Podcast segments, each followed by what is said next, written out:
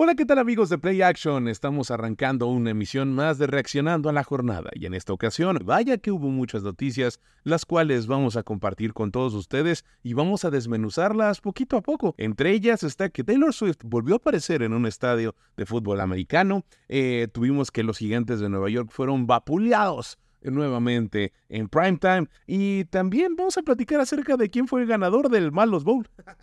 Así al menos es como yo lo he eh, pues eh, bautizado. También hablaremos de la debacle de Miami, qué es lo que va a suceder con los 49ers, que si siguen siendo o no el mejor equipo de la NFL. Y pues bueno, tenemos esas y muchas noticias más, así es que nosotros arrancamos.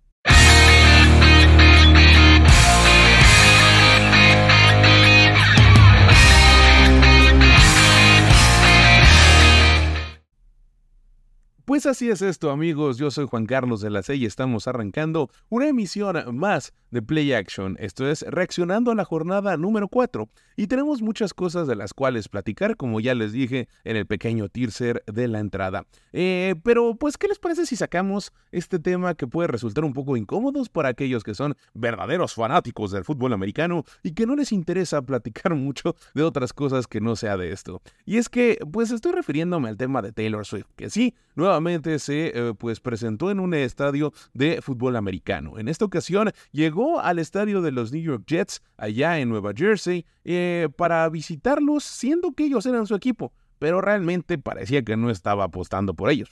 Iba a apostar por Travis Kelsey y compañía como las semanas pasadas, y pues eh, ella estaba coreando y vitoreando y saltando y, y, nuevamente estaba festejando todos los touchdowns y todas las anotaciones de los Chips, las cuales prácticamente se acabaron después del primer cuarto. Y es que este es aquí el tema del partido. En realidad, los Chiefs se vieron bastante mal después de muchos errores, entre ellos tres intercepciones de Patrick Mahomes, que casi les cuestan el partido. Pero pues son los equipos eh, grandes, los equipos que tienen mucho talento, los que normalmente logran sobreponerse a esta clase de errores y acaban ganando los partidos que pues son importantes. Y si bien este no es que fuera de playoffs o algo así, al final es una cuarta victoria, estamos muy temprano en la temporada y este era uno de los partidos que estaba en su calendario y que estaba señalado como que lo podían ganar. Al menos así estaba desde que se lesionó Aaron Rodgers. Pero bueno, antes de desmenuzar el partido, platiquemos de este tema de Taylor Swift. Resulta que la cantante de pop country, como ya lo mencionamos en los programas anteriores, se presentó nuevamente en este estadio rodeada de varios amigos artistas, entre ellos estaba eh, Blake Lively, ¿no? Eh, también eh, otros actores, ¿no? Muy amigos de ella y que pues estaban dándole faramaya a toda la situación. Eh, por ahí a raíz de esto han salido algunos análisis. No voy a descalificar a nadie, no me gusta descalificarlos, pero creo que falta un poco más de eh, pues, datos para que todos podamos comprenderlos. Me refiero precisamente a una página que se llama eh, Americano a lo Mexicano, si no mal recuerdo, Fútbol Americano a lo Mexicano, que mencionaba ahí con un largo, una larga pieza, porque esto es un efecto de mercadotecnia y publicidad organizado por la liga. Y miren, eh, no estoy eh, eh, para nada en contra, al contrario, creo que tienen varios puntos muy acertados, pero creo que hacen, están pensando y están asumiendo cosas que todavía no tenemos completamente claras nadie. Para empezar, les voy a plantear lo que yo creo alrededor de esta situación y ya después podemos empezar a sacar algunas conclusiones.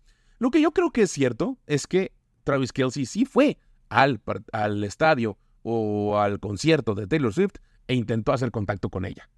Después, eh, yo creo que sí fue cierto que él intentó hacer un segundo eh, pues acercamiento por medio de la entrevista que le hicieron en el Pat McAfee Show.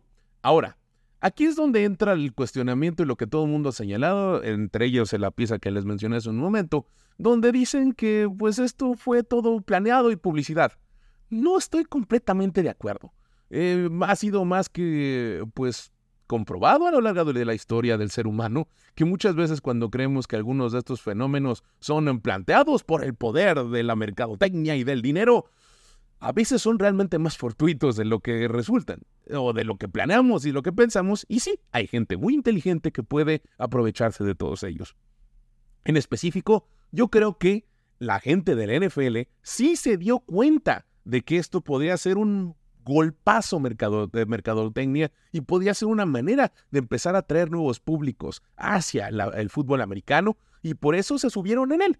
Y justo en esta pieza dicen, ah, es que cómo es que puede ser posible que ya estaban preparados y eh, hicieron cosas que nunca se habían hecho en otra ocasión, que es cambiar las caras de Taylor Swift en su portada de Facebook y de otras redes sociales y en X y demás. Pues es que sí. Eh, veámoslo de cierta manera. Los genios de la mercadotecnia y la publicidad, si ven un fenómeno así, claro que se van a montar. Y estoy completamente seguro que la gente de las relaciones públicas, primero de los Chiefs, día después seguramente se mezcló la NFL, fueron los que se acercaron con el equipo de Taylor Swift y le dijeron, ¿sabes qué? Creo que es momento de que podamos hacer algo en conjunto. Trabajemos. Por lo mismo, no creo tampoco que esto sea la historia de amor y de romance que el 2023 estaba esperando pero puede ser una bonita amistad. Como se los he dicho desde el número uno, desde el momento número uno en el cual estuve hablando de este tema, no hay confirmado de que sea realmente un romance. Simple y sencillamente se acercaron. Hubo unas pláticas. Ya hasta ahí salió Andy Reid, el head coach de los Chiefs, a decir que él tuvo cierto, acercamiento. Y desde un inicio se decía que su familia conocía a la familia de Taylor Swift. Entonces, pues bueno, hay muchos dimes y diretes y hay mucha información que no entendemos. En realidad creo que vale la pena que disfrutemos este fenómeno porque está es súper benéfico, es muy benéfico para toda la liga, para este deporte que tanto amamos, que haya gente nueva que se acerque a él. He escuchado, he visto y he leído muchísimos comentarios que son un poco recalcitrantes sobre, ay, es que vamos a tener que aguantar a gente que no sabe de fútbol. Nadie nace sabiendo acerca de fútbol americano. Para todos es relativamente complicado entender las reglas de este deporte a menos de que lo practiques o tengas toda, su, toda la vida pues cercano a él. En esta ocasión, pues bueno, va a haber gente en la cual te puedes sentar y le vas a poder explicar. Y esto vale mucho la pena que llegue la gente, que llegue gente nueva y que llegue sangre fresca a prestar atención a este deporte, que de por sí ya es uno de los más vistos. Las cifras de eh, personas que observan el supertazón todos los años se rompen y pues se ponen marcas cada año en cuanto cuestan los 30 segundos de publicidad dentro del supertazón para aquellas empresas que quieren pues poner un anuncio tomemos en cuenta que necesitamos que haya gente nueva para que también el deporte siga teniendo dinero, siga habiendo este círculo importante para que las arcas de los equipos se llenen y después, y esto es ya algo que pues vale la pena que también se analice en algunos espacios más adelante, pues se le pague de manera correcta a los jugadores, ¿no? Y ahí está el tema eh, que debemos después de observar, eh, ya se pues bajó un poquito eh, todo lo que se decía sobre los corredores y cómo es que Josh Jacobs y, Saquon Barkley casi no juegan esta temporada después de estar exigiendo mejores contratos. Pero al final del día esto es un negocio y mientras más gente lo vea y mientras más gente esté cercana a la televisión y a los aparatos de streaming, en cada momento que hay un partido, vale la pena que así sea y vale la pena que haya más gente joven que esté ahí. Es más, se los voy a poner porque eh, es muy obvio que la densidad demográfica que vemos en el fútbol americano, la mayoría somos hombres. Pues esto va a traer mujeres, véanlo de hasta ese punto. si quieren verlo así, no, va a traer mujeres que van a querer entender el fútbol americano. Entonces, y también para las mujeres que ya ven el fútbol americano, ustedes van a tener más aliadas porque ya no, ya no va a haber este, ay, es que, ¿por qué les gusta el fútbol americano si es muy complicado? Al contrario, más personas van a acercarse a él. Entonces es un ganar-ganar por todos lados. Todos vamos a tener una, una, un escaparate más grande para este deporte que amamos si llegan, eh, pues, personas nuevas, si llegan, si llegan Swifties y si llegan artistas y si todo el mundo quiere estar cercano al fútbol americano.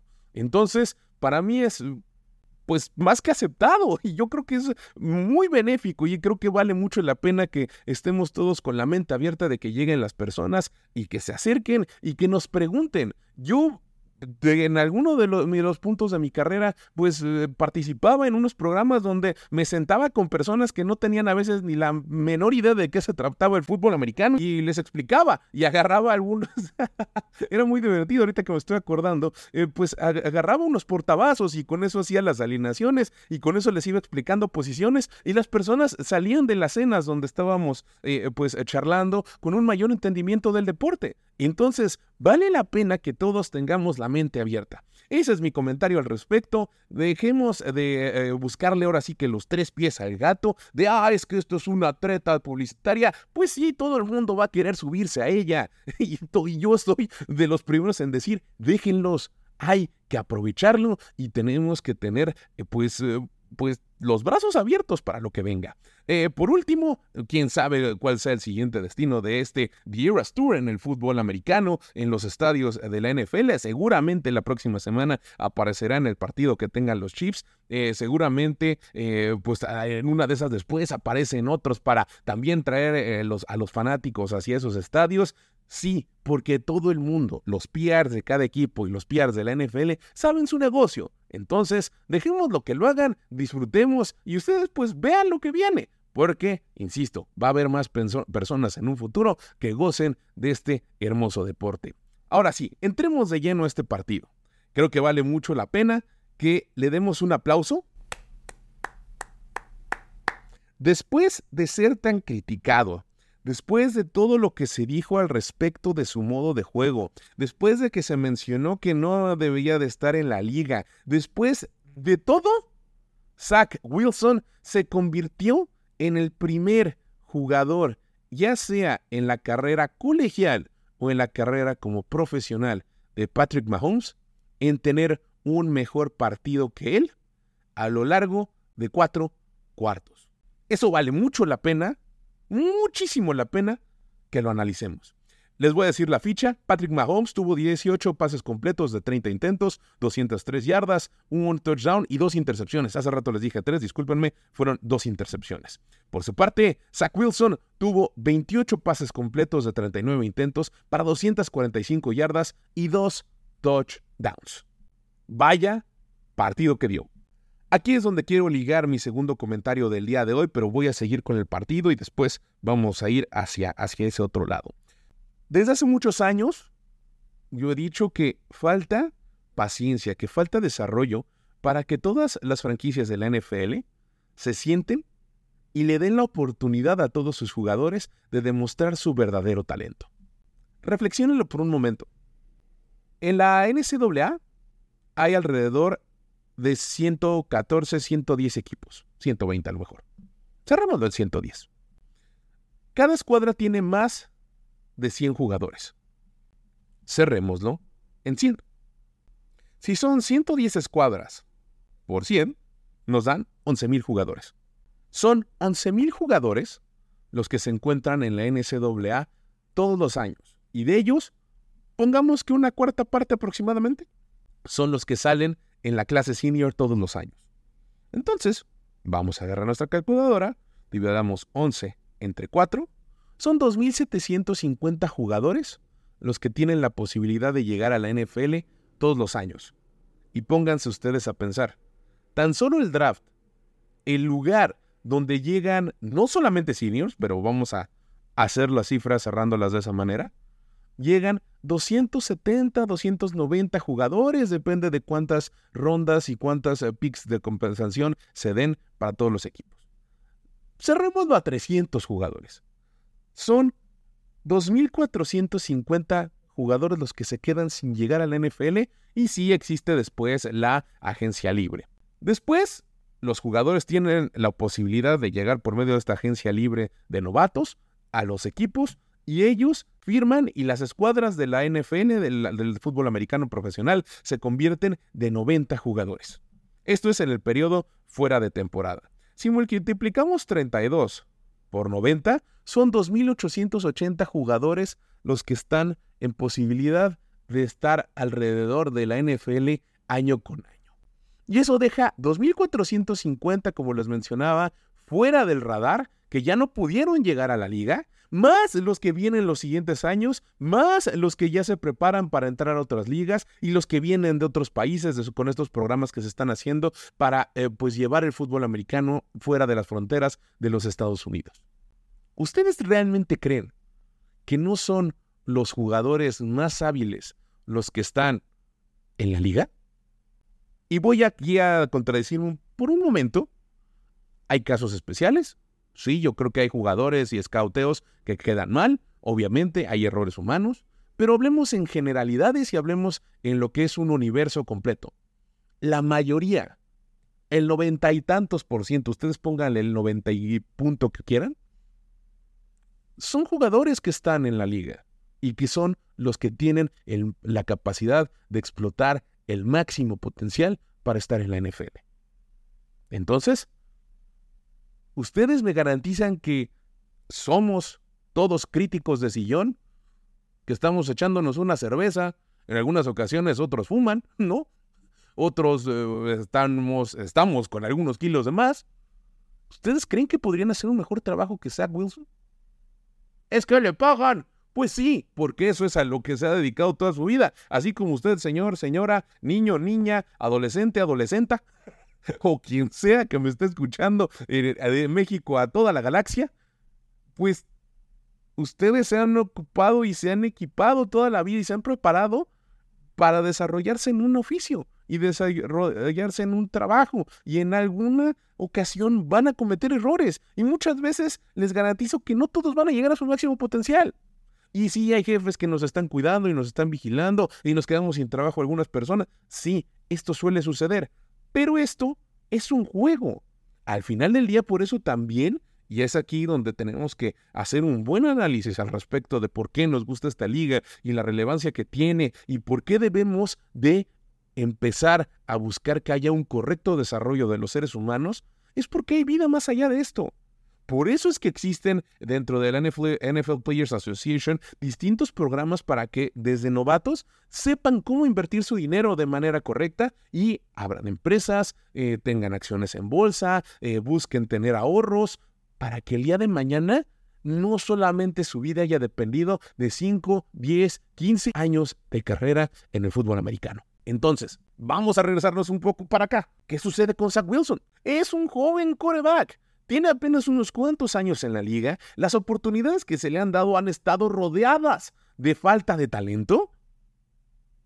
Porque sí, así como también les mencioné que en la NFL están los mejores equipos, digo, los mejores eh, talentos para estar dentro del fútbol americano profesional, también existe una tabla de talento. Y la realidad es que el desempeño de la línea, el desempeño de los receptores, hasta el año pasado apenas, dentro de los Jets, pues ha mermado mucho. Nada más falta ver Hagan un ejercicio, no se los voy a decir yo, yo sí lo investigué, pero investiguenlo y me comentan en redes sociales. ¿Quién fue el último coreback de los Jets en llevarlos a la postemporada?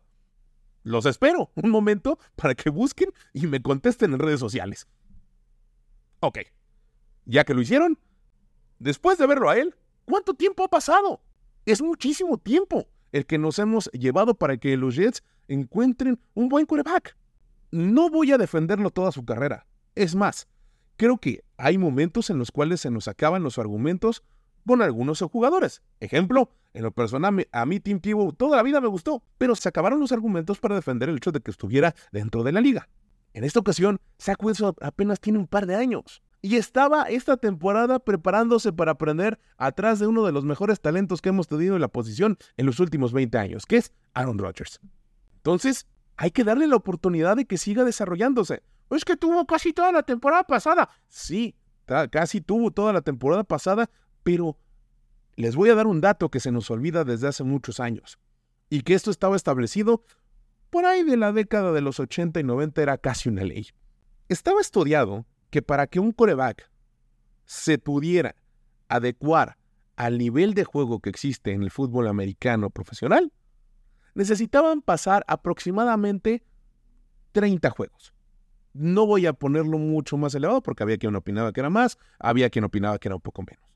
En aquellos entonces, cuando la temporada era solamente de 14 juegos, estamos hablando que eran casi tres años los que tenía que estar un coreback al frente del equipo para poder desarrollarse en su plena capacidad. ¿Cuántos años le hemos dado a Zach Wilson? ¿Cuántos juegos le hemos dado completos? ¿Estamos cumpliendo con esta regla que era establecida y que era casi una ley hace unos años? La, respuesta es que no.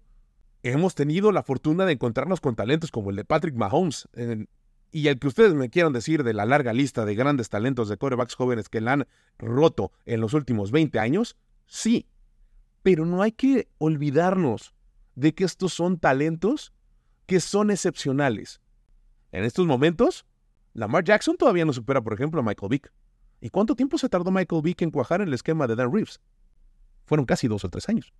Tuvo que llegar una serie de jugadores que pudieran adecuarse al equipo de Atlanta para llegar siquiera a la antesala de un Super Bowl. Y lo perdieron, y perdieron ese juego de conferencia frente a las Águilas de Filadelfia. Coachados, por cierto, por Andy Reid. Una de las mentes más brillantes que nos ha tocado ver. Y así podemos hacer el ejemplo con los quarterbacks que ustedes me digan, ¿eh? Y con los jugadores que ustedes me digan también. Hace falta tenerle paciencia al, al, desarrollo de estos jóvenes, de los cuales a veces les exigimos que sean mentes y personas perfectas y completas desde los 18 años o 19 que llegan a la NCAA. Procuremos acordarnos nosotros qué es lo que estábamos haciendo cuando estábamos a los 18 años. Si usted me dice, yo jugaba fútbol, yo, era, yo también trabajaba, qué bueno, pero va a haber una gran cantidad de personas que no eran tan responsables. Esa es la verdad.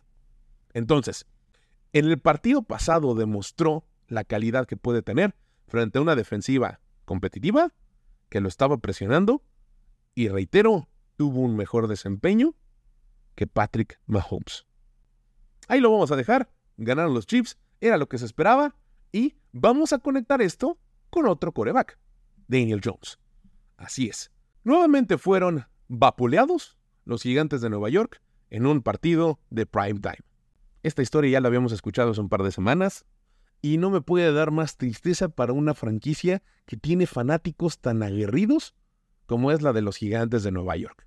Para los que no vieron el partido o para los que les gustaría que les recuerde el marcador, los Seahawks vapulearon 24 a 3 a los gigantes. Vamos a dar la ficha nuevamente, así como la dimos del partido pasado. Daniel Jones, 27 pases completos de 34 intentos para 203 yardas con dos intercepciones. Enfrente tuvo a la combinación de Gino Smith y Drew Locke, quienes tuvieron 15 completos de 26 intentos para 160 yardas y una anotación. Si se dan cuenta, así como que Gino Smith y Drew Locke lo hayan, eh, pues, superado por eh, creces en la posición más importante que hay en el deporte, la realidad es que no. Entonces, ¿qué es lo que sucede? ¿Qué es lo que le pasa a los gigantes de Nueva York? Ya que nos pusimos a reflexionar un momento, creo que es hora de que vayamos a otra estadística que nos dicta cómo es que han sido, cuáles han sido los equipos que más capturas han permitido. Si nos ponemos a ver solamente este año, los gigantes de Nueva York están en segundo lugar después de cuatro juegos jugados con 23 sacks permitidas a su coreback. El único otro equipo que lo supera son los Washington Commanders. Pero bueno, de ellos no se espera tanto como de los gigantes y de Daniel Jones, porque a Sam Howell pues no se le dio un contrato multimillonario y pues es apenas un jugador cuasi novato. Además de que el equipo va 2-2 y casi le sacan el partido a las Águilas de Filadelfia, que pues eh, fue un buen partido digno de estos que son férreos eh, de, entre rivales divisionales. Entonces, vamos a un dato más. Este mismo dato de eh, sacks permitidas desde el año pasado. Después de 21 juegos que se juntan con la temporada 2022, los gigantes están en tercer lugar con 72 sacks permitidas a su coreback. Los únicos equipos que lo superan son los Chicago Bears y los Denver Broncos. Y en unos momentos más vamos a platicar al respecto de ellos. Entonces, ¿podemos seguir argumentando la narrativa de que Daniel Jones es completamente el culpable de lo que sucedió o lo que sucede en este arranque de temporada para los gigantes? Yo creo que no. Hay un audio que en unos momentos más vamos a escuchar del el coach Dable, que dice, eh, cómo es que le preguntan, porque hubo una jugada muy criticada en el cual estaban cerca de anotar y acabó siendo un pick six, y Devon Witherspoon logra quedarse con él y llevarlo hacia la anotación, convirtiéndose en, el, en un pick six eh, para, este, para la defensiva de Seattle. Pero Después, aparte de ese pase, que bueno, para acabar de ponerle la imagen completa en su cabeza, era una jugada de pase en la cual Darren Waller eh, había dos receptores del lado izquierdo. Darren Waller se queda solo en la parte de hasta arriba del, eh, o cerca del cono superior izquierdo de la zona de anotación para poder atrapar el balón. Y Daniel Jones se ve apresurado y forzado a pasar el balón hacia otro receptor y pues lo intercepta. Yo estaba eh, revisando la transmisión que habían hecho en el Manning Cast, que son los, eh, la transmisión que hacen los hermanos Peyton e Elian Manning de este partido de lunes por la noche, y los dos coincidían en que después de tantos golpes que recibió Daniel Jones, no puede culpar, o sea, no es que no se le pueda culpar por los errores que cometió, pero tampoco pues puedes cargarle toda la responsabilidad a él de lo que sucedió con este equipo. Cualquier coreback, si le pegas, va a empezar a cometer errores. Y ojo, acabaron con 10 sacks. La defensiva, perdón, fueron 11 sacks. 11 atrapadas al coreback fueron las que cometieron la defensiva de los gigantes de Nueva York. Si algún coreback me está escuchando en estos momentos, si a usted lo hubieran golpeado 11 ocasiones en un solo partido, ¿no estaría con miedo? Yo creo que sí. Mi papá fue coreback y él siempre me contaba cómo es que, pues, nada más escuchabas el cuando te atrapaban y cómo crujían todos tus huesos al caer hacia el césped. Entonces, ¿podemos realmente echarle toda la culpa a Daniel Jones? Escuchemos al coach Dable.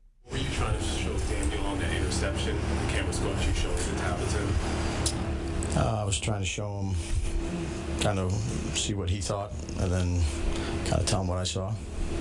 Didn't look like you were too happy because you, you kind of tossed the tablet as you walked away. I mean, what was supposed to happen on that route? Was it?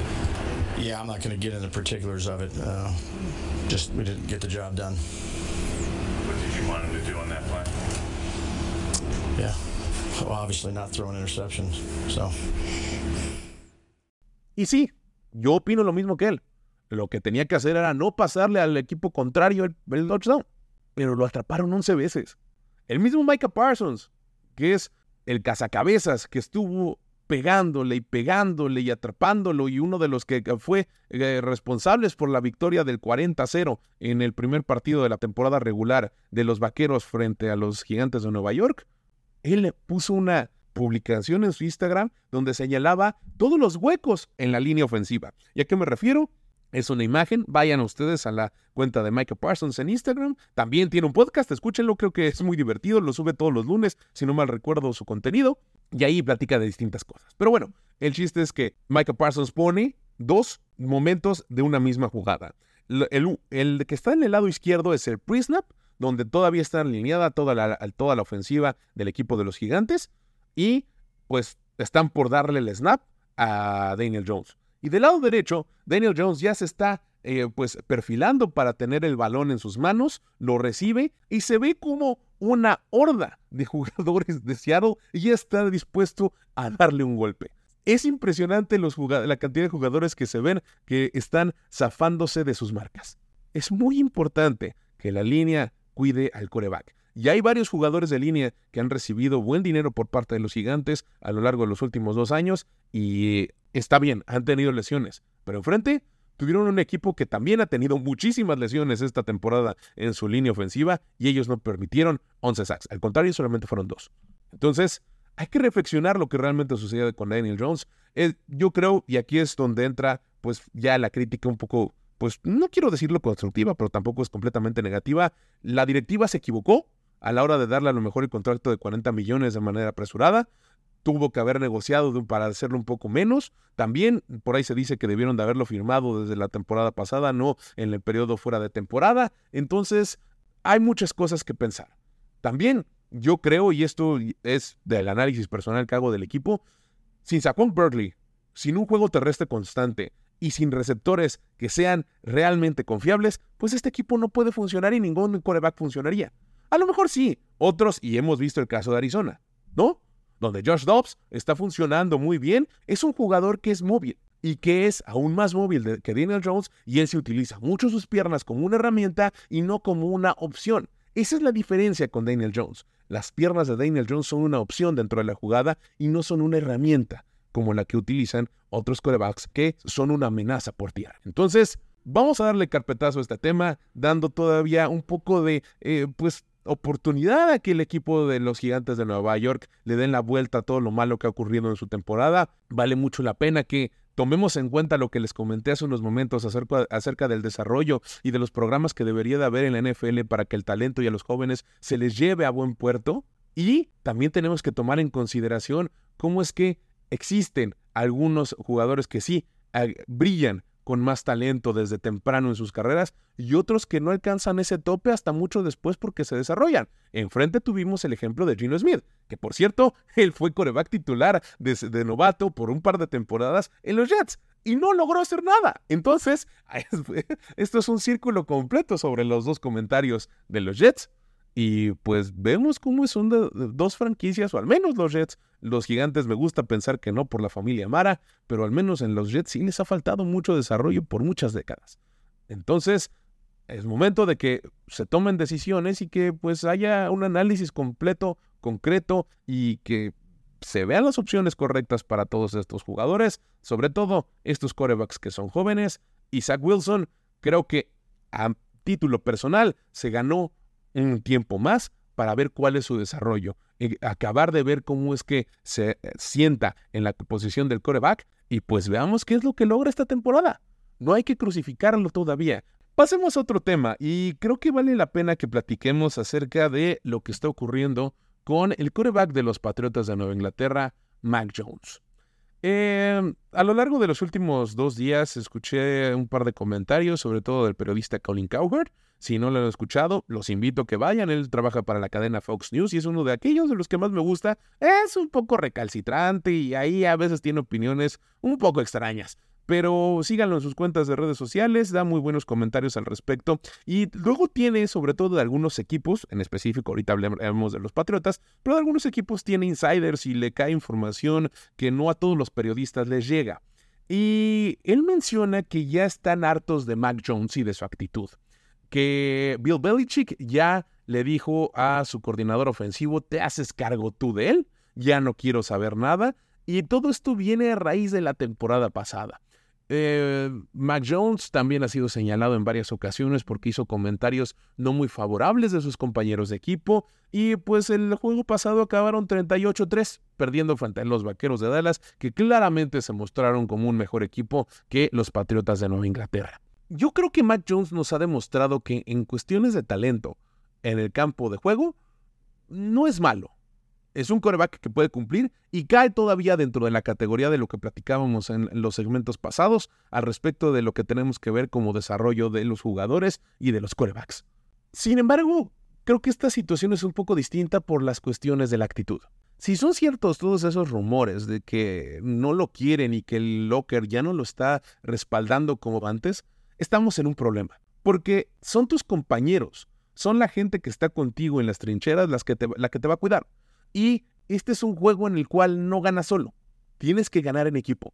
Hay otros 52 jugadores dentro del escuadrón de eh, regular y del escuadrón de prácticas otros 16 que están alrededor de ti y que giran como parte de todo un conjunto que van a ayudarte, que van a apoyarte en todas las facetas del juego a ser campeón. Así es como se tiene que ver este juego.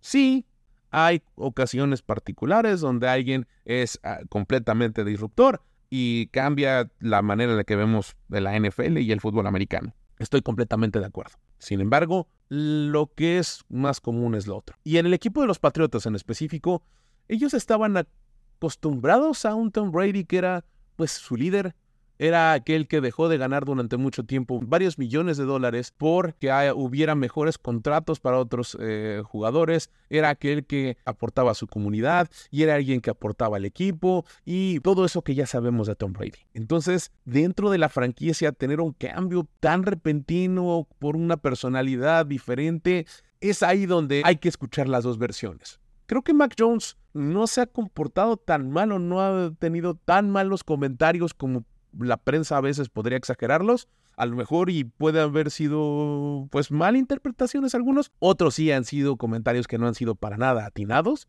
pero pues se tiende a exagerar. Y lo que comentó Colin Cowher pues no no debe de dejar de ser verdad. Ah, sí debe de haber personas del eh, locker que ya no están eh, pues ah, de acuerdo y ya no están a modo con este, con este jugador. Pero pues también debe de haber otros que siguen manteniendo, pues digamos que es dejo de que perdieron a, su pareja de mucho tiempo en Tom Brady. Esa es la realidad. Eh, toda la franquicia debe de seguir teniendo estas, eh, pues, ganas de que siguiera con ellos, ¿no? Es como una ruptura amorosa en la cual pues todavía no superan a su ex. Esa es la realidad. Y el, si bien el hecho de haberlo visto a inicios de esta temporada, eh, pues, nuevamente en su estadio y con la playera de los Patriotas y diciendo que nunca se iba a olvidar de la gente de Foxborough, pues la realidad es que ya no está con ellos, ya no juega. Entonces, tienen que dar la vuelta completa a la página. Bill Belichick sigue pareciendo uno de los mejores head coaches en la historia del fútbol americano, pero creo que ha tomado o ha tenido varios errores a lo largo de los últimos años. Entre ellos, pues haber puesto a Matt Patricia como su coordinador ofensivo el año pasado. Esa es la realidad. Matt Patricia no estuvo o no estaba eh, pues preparado para el puesto o no era realmente donde estaban sus habilidades. Pues no, él siempre ha sido un coordinador defensivo. Entonces, no le funciona el experimento. También ah, es cierto, eh, a esta clase de genios, normalmente cuando toman una decisión y le sale, pues todo el mundo le aplaudimos. Y cuando le sale mal, pues los criticamos y los queremos enterrar. Entonces, si Matt Patricia hubiera resultado ser el siguiente Kyle Shanahan, pues bueno, ya todo el mundo lo estaríamos aplaudiendo y demás. Pero pues no le salió. Entonces, pues toca que lo critiquemos y lo señalemos como es debido. Pero tampoco hay que exagerarlo. A la larga los Patriotas están completamente en un momento en el que deben de sentarse a reflexionar qué es lo mejor para su futuro. Tuvieron 20 años espectaculares, como ninguna otra franquicia los ha tenido en la liga. En, los más de 100 años de este deporte no habíamos visto nada como el fenómeno de los Patriotas. Y sí, ustedes díganme, hubo trampas, hubo árbitros que los ayudaban y lo que ustedes opinen. Pero lo cierto es que tuvieron muchísimo éxito. Y el papel y la historia, y ahí están los resultados. Entonces, tienen que pensar qué es mejor para ellos, qué es lo que viene y tratar de plantearse cuál va a ser el, la hoja de ruta para los siguientes cinco años, en los cuales van a tener que ver a Bill Belichick partir, en los cuales van a tener que tener un cambio generacional, eh, también en algunos puestos directivos, y ellos tienen, pues ya empezó con Tom Brady. Y ahora hay que darle la oportunidad a Mac Jones o a quien ellos quieran. Yo creo que si el equipo comenzara a ganar, pues también podrían empezarse a tender puentes. No lo sé. Es una situación que tienen eh, un poco escabrosa dentro del locker de los Patriotas. Trataremos de reportar más en los siguientes programas y comentarlo. Y pues ahí queda para el futuro este equipo que fue, insisto, uno de los más exitosos que hemos visto en la historia de la NFL. Platicamos rápidamente de el Malos Bowl. Así es como yo bauticé a este juego. Eh, los dos peores equipos de la liga en la actualidad, los Broncos de Denver, eso me duele aceptarlo, y los Osos de Chicago se enfrentaron y sí, los Broncos, los poderosos Broncos resultaron ganadores. Y aquí hay un par de comentarios para la reflexión. Los Osos de Chicago vienen de haber tenido un inicio de temporada un poco tumultuoso desde que les robaron eh, dentro del Soldier Field 100 mil dólares en activos. Eh, desde que su coordinador defensivo los dejó después de la jornada 2, eh, todo lo que se ha dicho alrededor de Justin Fields, su coreback, y pues ha sido muy complejo, ¿no? Y ahí ya empiezan a mencionar cuál es el fantasma de Lobby Smith, porque si ustedes no lo recuerdan, Lobby Smith fue el head coach de los Osos de Chicago, que fue pues despedido después de haber tenido una temporada de 10 ganados y 6 perdidos. Yo tampoco entiendo por qué lo corrieron. Es algo que en su momento no entendí y es algo que sigo sin comprenderlo.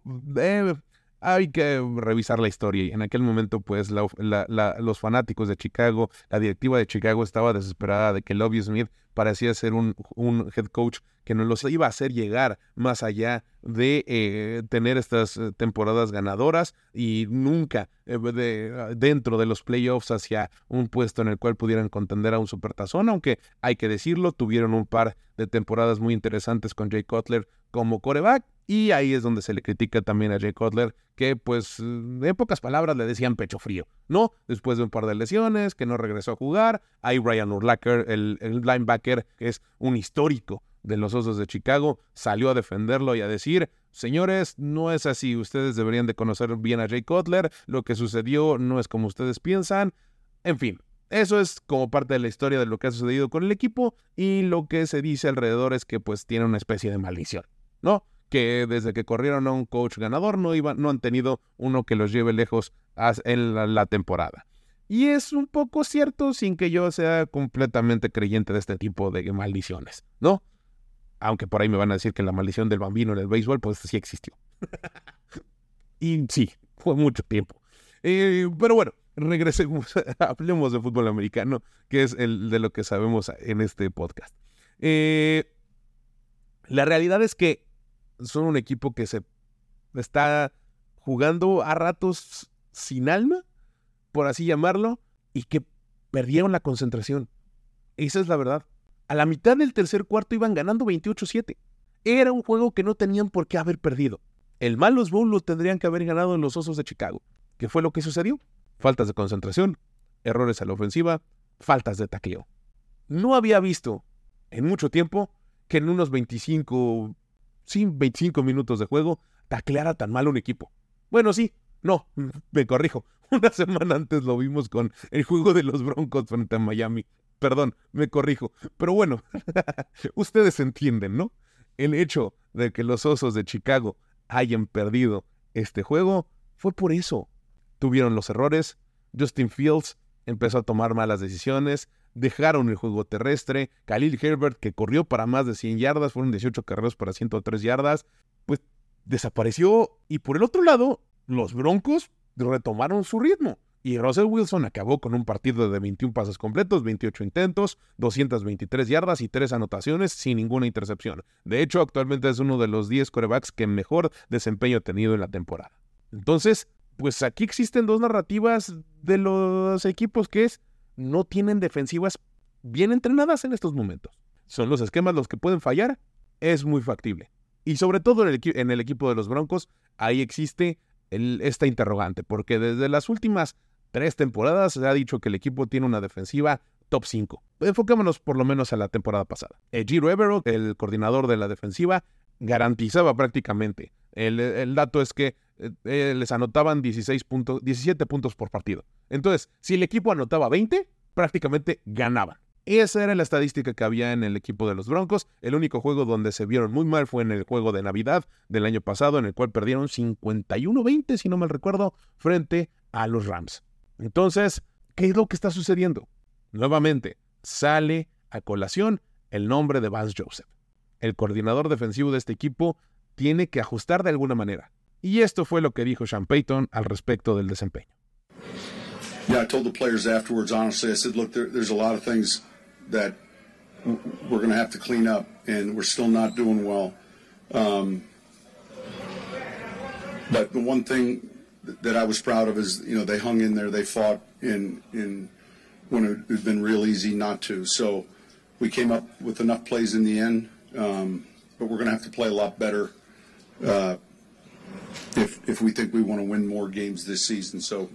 Y sí, no puede haber lugar a dudas de que tienen que ejecutar mejor. Y esto va para los dos equipos. Es el Malos Bowl, en el que no estaba prácticamente nada más que el orgullo, el honor, el poco que les quedaba a cada uno de los equipos en juego, y lo acabaron ganando los Broncos. Creo que los Osos de Chicago tienen muchas cosas que resolver. Es muy factible, muy factible que el próximo año Justin Fields no esté en el equipo. De hecho, los invito a leer una pieza que hicieron en Pro Football Focus donde hacen un análisis a profundidad al respecto de este equipo. De hecho, se llama Reconstruyendo en la jornada 4 a los Osos. Y ahí se menciona esta posibilidad de que Justin Fields no esté el próximo año con ellos. Lástima porque es nuevamente, recae este, este tema que hemos tocado a lo largo de, toda, de todo este programa, que es la paciencia y el talento. Eh, hay que cultivarlos y sobre todo en alguien como Justin Fields, Nada más para señalarles, tuvo 28 pases completos de 35 intentos, 335 yardas, 4 anotaciones y una intercepción. Entonces, tampoco es como que no tenga la posibilidad, no tenga el talento, no, sí. Y sí, le hace falta eso, desarrollo, experiencia, y les falta muchas cosas, pero todavía, sobre todo, pues hace falta que se le tenga paciencia para demostrar si puede o no funcionar en la liga. Creo que, al igual que con Daniel Jones, no tanto con Zach Wilson, porque como lo mencioné, pues sí hubo ya una mejora en el talento desde el año pasado en los Jets de Nueva York, no así en los Gigantes de Nueva York y tampoco es así en los Osos de Chicago. A pesar de que tiene un buen, buenos jugadores de backfield, Khalil Hilbert, insisto, es su buen corredor, DJ Moore, Paul Kemet, Darnell Mooney, vaya, son buenos jugadores de backfield los que tienen y también en los eh, alas abiertos, en los alas cerradas, pero pues también tienen ahí alguna situación como la de Chase Claypool, ¿no? Que no quiere jugar ya. Entonces, hay que prestar atención al respecto de lo que sucede con este equipo y muchas veces se nos olvida a los fanáticos que son las directivas las que son en gran parte responsables por el desempeño que tienen en el campo de juego. Eh, rápidamente quiero también tocar el tema de los eh, delfines de Miami. La semana pasada les dije en distintas ocasiones que son una ofensiva histórica. Y no dejo de pensarlo. El partido de esta semana lo perdieron 48-20 frente a los Bills de Buffalo. Y pues entonces, ¿qué tiene esto de histórico? Aquí les voy a responder de dos maneras. La primera es, los Delfines y los Bills son rivales divisionales. Son juegos en los que no entra nunca Nunca la lógica. Lo vimos en dos ocasiones en esta semana. Ya les mencioné hace ratito, Águilas de Filadelfia casi pierde con los Commanders de Washington 34-31. Después, el otro juego que tampoco nadie entendía hace la mitad eran los 49 de San Francisco, casi pues siendo alcanzados y que les dieron pelea a los Cardenales de Arizona. Acabó 35-16, un poco más abultado y un poco más en favor de los 49ers, pero había momentos en los cuales se creía que Dobbs y compañía podían empatar. Entonces, este juego de Miami fue atípico. Para empezar, no fue en su estadio, fue contra sus rivales divisionales, contra un Josh Allen que está nuevamente tomando confianza, después de un fatídico juego que perdieron ellos también contra los Jets, y ahí entra, se respalda este argumento de los rivales divisionales. Entonces, yo creo que más que demostrar que los eh, delfines de Miami no son una ofensiva histórica, este partido, este resultado muestra que los Bills están mejor preparados y sí siguen siendo una fuerza que tenemos a la cual hacer caso a lo largo de esta temporada. Yo era de los que creía que no iban a tener tan buen desempeño, sí se iban a colar eh, de manera muy factible a la postemporada, pero no creía que fueran a ser tan buenos como el año pasado o el antepasado, y vaya que lo demostraron, y qué bueno, es de esas ocasiones en las que me gusta que eh, me demuestren que estoy errado. ¿Por qué? Porque me cago bien Josh Allen. tengo que decirlo, Josh Allen se me hace un gran coreback, porque mucha gente no creía en él. Entre ellos, me duele decirlo, pero John Elway los Broncos no lo tomó en el draft porque no creían que fuera un gran coreback y nos ha demostrado lo contrario. Y qué bueno, porque es justo esto lo que necesitamos. Esto clase de talentos que llegan a la liga y que la eleven. Pero bueno, regresando al tema de Miami, Mike McDaniel y compañía son un gran equipo. Tuvieron un mal juego, tuvieron una mala tarde. Y es muy factible que tengan más a lo largo de la temporada. Porque no siempre van a salir en su mejor momento, no siempre van a salir tan finos como para meter 70 puntos. Entonces hay que tenerles paciencia. Raheem Mostert no tuvo su mejor partido, y así podemos decir de muchos jugadores, sobre todo a la defensiva, que ahí también hay que, tomar eh, hay que prestar atención. Han tenido varias bajas, sobre todo en el perímetro. Entonces, Big Fangio tiene que ajustar varias tuercas. Big Fangio tiene que prestar atención y tiene que ajustar de manera adecuada todas las piezas que tiene en el tablero no es para nada una debacle para Miami, ni se les cayó el teatro, como mucha gente dijo. Y no, yo creo que hay que tenerles paciencia. Y van a ser, creo yo, que siguen contendiendo y siguen siendo el equipo eh, número uno B, por así decirlo, de esta liga. Sigo pensando que los 49ers son el mejor de esta temporada. Y así lo voy a seguir pensando hasta que me demuestren lo contrario. Y precisamente es aquí donde pasamos a un nuevo tema que pues este no es tanto de reacción de la jornada, sino plantear expectativa y que justo seguramente lo voy a tocar un poco más a fondo a lo largo del programa del viernes, pero vamos a dejar una entradita para lo que se viene en estos últimos minutos del programa, vamos a dejar una entrada con respecto a lo que se viene para la siguiente jornada. Y es que un juego que todos queremos ver, que puede ser revancha o puede ser una demostración de dominación más, es el de los 49ers frente a los Vaqueros de Dallas. Estos dos equipos que se enfrentaron en el playoff de la temporada pasada y que fue un juego desastroso de los corebacks y que fue una demostración impresionante de defensivas, pues se va a ver nuevamente. Jerry Jones, como ya lo saben, hizo los siguientes comentarios ya. And uh, will challenge us as much as uh, anybody that, frankly, we've been challenged with this year or any other year. Uh, so they've uh, certainly got that. Uh, we, uh, uh, frankly, we need to worry about uh, execution and need to worry about ourselves and not so much about what they are, because uh, they are right now uh, probably the uh, most likely team to uh, go in the Super Bowl. And uh, but in order for them to get there, they've got to go by us, uh, hopefully two times, uh, if that's the way it falls in the playoffs, and we're in the playoffs, of course. But the bottom line is that uh, um, you you're playing the best. Uh, this is a, uh, a certainly uh, you don't need the game to tell you that you're playing the best, but you need the game to uh, show you uh, how you stack up against the best. El señor Jerry Jones dice, vamos a ver de qué están hechos los vaqueros. Y está en todo su derecho. Pero es el momento de echarlos a pelear. Vienen de un juego que se supone que debían de haber ganado frente a Arizona. Después, la semana pasada, acabaron, acabaron con sus rivales metiéndole 38-3 a los Patriotas. Pero se enfrentan al que es el mejor equipo de la liga. ¿Ganarán? No lo sé. En el papel son dos escuadras muy compactas. No lo sé. En el papel son dos escuadras muy parejas. Tienen dos de las mejores defensivas de la liga. Sin embargo, Trevon Diggs no está para los vaqueros. Ojo, ha sido muy, muy bien suplida su ausencia y tienen un perímetro del cual hay que tener cuidado. Daron Bland interceptó dos, dos balones el juego pasado. Lo tentaron, lo encontraron y se llevó uno para anotación. Es este corner del cual todo el mundo estábamos esperando que se le diera la oportunidad, pero teniendo a Stephon Gilmore, teniendo a Trevon Diggs, pues no había podido entrar en un rol un poco más amplio de juego y ahorita lo está haciendo. Además, en el slot tienen a Jordan Lewis y tienen ya aquel equipo muy bueno de, safeties que todos sabemos. Entonces, hay que prestarle mucha atención qué es lo que sucede con este perímetro. Brock Purdy no va a tener un juego para nada tranquilo. Por el otro lado, a quien hay que ponerle todos los reflectores y está siendo, en lo personal creo, el MVP de la liga, es Christian McCaffrey.